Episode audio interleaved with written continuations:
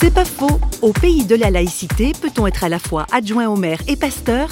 Oui, c'est le cas de Luc Maroni. Alors j'ai aimé la politique avant d'avoir l'âge de me raser, peut-être sensibilisé par euh, des histoires comme Martin Luther King que j'ai lu euh, très tôt quand j'étais ado. J'ai pas d'ambition politique. Quand je suis devenu pasteur, par contre, je me suis dit bon, entre guillemets, c'est mort pour moi en tant qu'élu. Et puis euh, le maire est venu me chercher et me proposer de travailler, de rejoindre son équipe. Il m'arrive que des gens viennent à ma permanence d'élu en me disant monsieur le pasteur. Et là je leur dis écoutez, il n'y a pas de pasteur dans cette salle. Ah mais on m'a dit que vous étiez pasteur. Ah oui mais c'est pas du tout ici qu'on vient rencontrer le pasteur.